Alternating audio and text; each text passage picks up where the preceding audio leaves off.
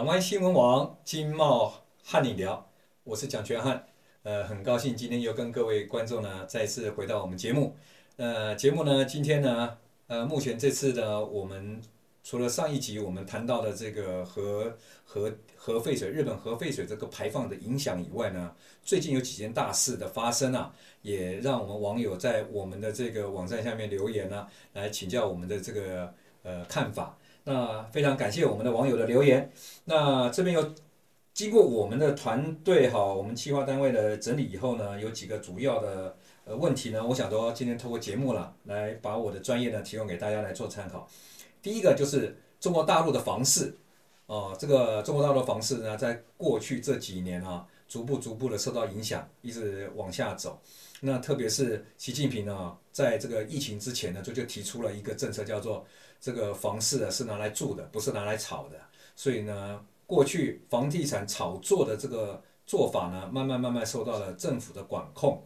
那管控下来，当然这个所谓的这个屋漏偏逢连夜雨啊，正好这三年的疫情呢，在国内中国大陆国内的这个经济也受到很大的影响。那整个经济的成长动能呢，一直飘忽不定，也没有办法做正大规模的正式的这个成长。以今年的这个。呃，国际对于中国大陆经济成长率的预测啊，譬如说以 IMF 啦这些大型的国际机构预估都到五以上的一个经济成长率，但是呢，在今年的第二季，整个中国大陆的出口有了严峻的退这个衰退了以后呢，可能已经往下修了，那大部分修正的一个幅度呢，都有百分之十，包括到四点六、四点七或者四点五哈，那个那个这个的一个。经济成长率呢，可能中国大陆下半年呢看起来也不是很好。那为什么会发生这个问题呢？重点发生是在中国的房地产，就先前刚才提到的中国的房地产呢，那因为疫情的影响，再加上政策的这个指示指导呢，是这个房住不炒，那因此整个中国大陆几个重大的这个房地产业者哈。呃，发生了很多的财务上的问题。第一个呢是恒大，恒大的许家印呢已经跟他太太在美国办理了这个离婚的手续了。这个办离婚手续就在切割债务的这个承受的问题。许家印的身上背了上兆的这个债务，包括中国大陆，还包括美国的很多的这个华尔街金融圈的这些投资者。那因此现在在美国已经提出了破产的申请。那要透过破产的程序呢，来保住这个恒大的整个的事业体，但是中国大陆也提在国内呢提出了这个调查，认为说他们有脱产的可能，甚至对于整个恒大在中国大陆的这个业务的执行上面呢，会采取更强烈的这个运作，因为毕竟现在是中国大陆已经在今年提出了要保交房，就是任何的。这个大型的这个建设公司啊，就房地产公司呢，它对于这个房地产的这个执行的工作上，一定要确实完成它的工程，交付到这个消费者的手上。那另外一个相对的大公司呢，也发生财务危机的，叫做碧桂园。碧桂园这家公司呢，它是属于在乡村城投资的这个三四线城市投资房地产的主力的这个房地产公司。那碧桂园呢，目前来讲，手边的现金流还保持的不错，但是呢，对于境外美国的即将到期的这些债，哦，就是它的借款呢，那开始已经产生了，就是它呃必须要延后还款的这个这个声明了哈，已经在协商当中了。因为碧桂园还是要维持中国大陆政府这方面的一个保交房的政策，那因为这样的一个执行呢。中国大陆可能在于这个资金面的方面会给予相当多的注意啊。那当然，房地产的不景气，甚至影响到这么多家的上千家的房地产公司的这个发展呢，也会影响到中国大陆的银行体系。叶伦啊，叶伦，美国的财长叶伦呢，在上上个月呢访问中国大陆的时候，特别的也跟中国大陆的财长呢提到了。中国大陆的这个房市的一个发展呢，是不是会影响到整个中国大陆经济的成长，甚至影响到美国华尔街金融圈的这个对中国的投资，也表达了很深的关切。当然，中国大陆目前来讲呢，已经对于房地产政策啊提出了蛮多的一个这个放宽的信用放宽的方式了，包括就是首付可能不需要到三成了，可能到两成就可以了。然后利率一直在往下调整，那希望能够在房地产这一个这一个产业领域里面呢，能够能够保住到产业的不至于达到崩盘的这个境界，那影响了整个的银行的这个风险体系。那我们可能要关切观察的就是要看今年的第三季，到底中国的这个这个所谓的这个它的房地产政策，再加上它的经济刺激政策，是不是能够带动到房地产能够维达到维稳的一个一个目标？这个我们有待观察啊。那所以对大陆的房地产可能还需要进一步的观察。不过，但是几个主要的大型城市的这个房价的确是往下跌的。目前所了解，包括深圳、上海，甚至厦门的跌幅都相相当的大，都达到百分之七八以上的这个跌幅，在今年的上半年啊，这给大家作为参考。那第二个呢是呃哦，网友有提到说，蒋万安在昨天去参加上海的这个双城论坛了啊，那。那这次双城论坛的这个主要的目标就是这个上海跟台北对于近零碳排的这永续发展是这次的一个主题。那蒋万安也在这次的呃今天上午的这个正式论坛呢，也呃上台来做了演讲，然后也希望说能够透过双城论坛呢，为两岸带来和平，带来两岸都好的一个目标。当然了，蒋万安。是国民党的一个这个市长，那参与，特别是他又属于这个蒋介石，呃，我们那个就是来台的这个主要的中华民国的总统了哈，那的一个第四代的第四代的这个算是曾孙呐，啊，第四代的这个政治上的这个接班人，那目前在第一年来呃担任这个上海台北市市长啊，来参加上海。这个双城论坛呢，有它政治上的指标的意义。那我相信呢，在目前两岸虽然经贸啦，或是在这个军事上呢，非常的严峻的情势之下，蒋万安去参加这个上海跟台北的双城论坛，对于两岸维持友好发展、啊和平发展的这个路径来讲的话，当然是正面的，绝对是正面的。但是这个正面呢，能够延续多久呢？呃，可能还是要看今年下半年我们的选举的状态是怎么样啊。虽然现在是蔡英文总统在选举，但是蔡英文总统本身对于两岸的关系提到的还是呃这个维持现状嘛。至于说维持现状呢，呃，中国大陆的认定跟呃我们蔡英文总统的认定跟美国的认定各有他立场的想法。只是目前来讲的话，呃，虽然有点兵锋战危啊，哈，兵凶战危啊，但是。呃，蒋万安带着这样的一个和平使者的目的目这、这个这个态度呢，来参加上海的双城论坛，我相信多少对于两岸的和平发展是有帮助的。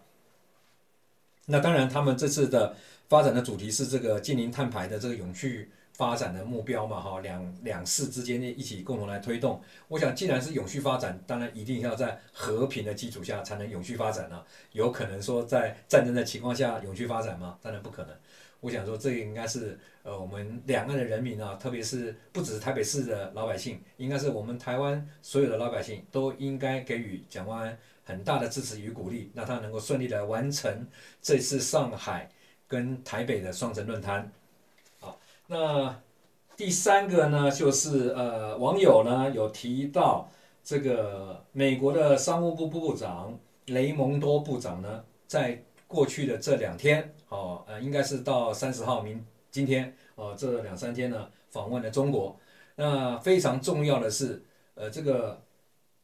商务部长对于访中了以后呢，网友的问题是说，台湾未来两岸的经贸会不会受到他这次访问的影响呢？他有正面的还是反面的，各是怎么样的情况？嗯，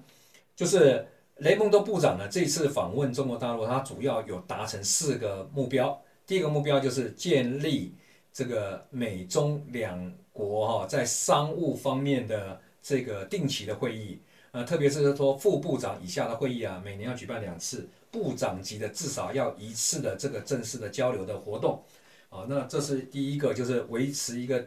这个中断的这个三年多的这个一个交流正式交流的这种这种嗯程序了哈。那这样的一个程序建立的话，对于他们之间双方贸易上或商务上的这个呃交交易或是发展的这个旗舰呢，会逐步逐步会调整出来。特别是商务部呢，对于中国大陆有两千多家的这个制裁，还有许多产业上的隔阂，都会都造成彼此之间的就是打七伤拳啊，哦，这个打伤敌八百，伤敌一千，自损八百。那现在这样，双方已经快撑不下去了，所以。双方的商务部门呢，就出来协商一下，哎，我们不要这样继续打，好不好？那定期的来举办一些副部长以下的说，哎，这个案子呢，我们大家各退一步，好，你该买一些什么我的东西呢，就买我的。那我我该卖什么东西给你呢？哈，我就尽量卖你的，但是你也不要限制太多啊。大家彼此来做一个正式的官方的沟通，这是第一点。第二点呢，就是又提到了，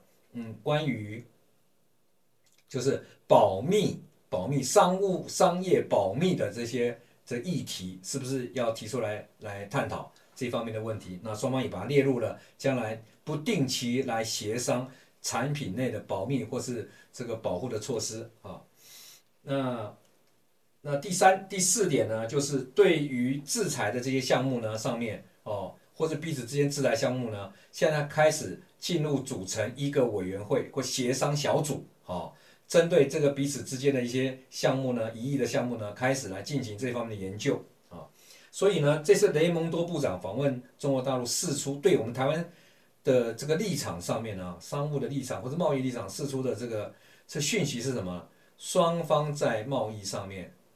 逐渐要考虑到彼此之间是不能脱钩的，必须产品还是该买的要买，该卖的要卖。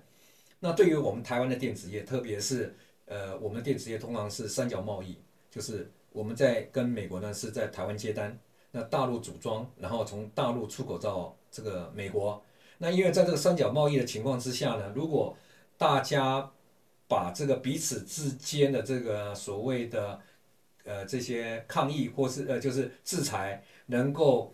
缩小这些范围的话，当然对我们的电子业是有正式的帮助的啊，特别是我们的晶圆产业、我们的晶片产业啊。在这个出口到大陆，事实上呢，我们的产品最终还是美国嘛，所以再怎么样的话，我们的晶片或者零组件还是要到大陆去组装，也要到美国，美国买起来的产品才会便宜。我相信，我相信这一次的这个会议呢，也在为美中在十一月份的 APEC 的会议呢奠下基础。在那个情，在十一月份呢，有可能这个嗯。中国大陆的这个习近平啊，主席他会到美国出席旧金山 APEC 的会议，那给这个拜登送上大礼，那拜拜登也要回他礼，可能就在这个之间呢，大家会有一些采购的想法，譬如说中国大陆过去呢，原来有一百多架的这个波音飞机要采购，那一直停了已经三四年了，因为波音七三七 MAX 啊摔飞机以后呢，中国就停止采购了，那这个部分呢的金采购金额呢？也原本是从波音的美国呢转到欧洲的法国采购了欧洲的空空中巴士，在今年的三月份，这个法国的呃这个总统啊，那个访问中国的时候呢，就中国大陆就跟他订购了一百三十架的这个空中巴士。那因此美国人觉得说，如果他不加紧努力来来跟中国大陆达成某些的默契跟协协调的话，波音公司可能在这个订单上面会将来会抢不过中国大陆，呃，抢不过法国的空中巴士在中国大陆的市场，啊，这个是对美中之间的一个关系。当然，台湾的主要是在电子业，当然相对的在于我们的战略位置上面呢，可能就不会尖锐了，也是对我们是有利的。就是中美美中之间会找到一个平衡点。对于台湾的立场上面，我相信美国人也不会让台湾。跟中国大陆产生更大的这个冲突和隔阂，那双方之间应该是有可能回到某个阶某个阶段的这个对话，会不会回到九二共识呢？我不晓得，但是呢，至少在民进党这次呃副总统赖清德呃副总统呢出访巴拉圭的过境美国的过程里面可以看得出来，美国对于。这个赖清德总统副总统呢，这个过境的过程里面呢，有很多的限制，这希望不要刺激到中国大陆跟美国之间后续的多项的这个呃议题的协商，包括贸易啊，包括可能还有安全区域安全的这个协调，和甚至呢，包括呃俄乌战争或是中东地区的冲突，或是一些协调的工作上面达成某些的一个共识，或是嗯谅解。那这个完全所有的作业呢，都可能会在十一月的 APEC 的会议之前呢，要完成某些基础的工作。那这个是一个呃，可能美国的重大的考量哦。大概这边呢，我针对雷蒙多部长，呃，商务部长访问中国的时候的中国大陆的这个过程里面，我想说大概可能主要对我们团的影响是在这个方面。那以上呢是我们。节目部这边哈所提供的三个网友的主要的问题，那我做了这以下简单的一个答复，那希望对各位帮各位观众呢有所帮助。那再次的谢谢各位观众呢啊观赏我们这个港湾新闻网经贸瀚你聊的节目，再一次也感谢裕达报关公司呢对我们节这个节目的友情赞助，谢谢大家今天的观赏，谢谢大家，谢谢。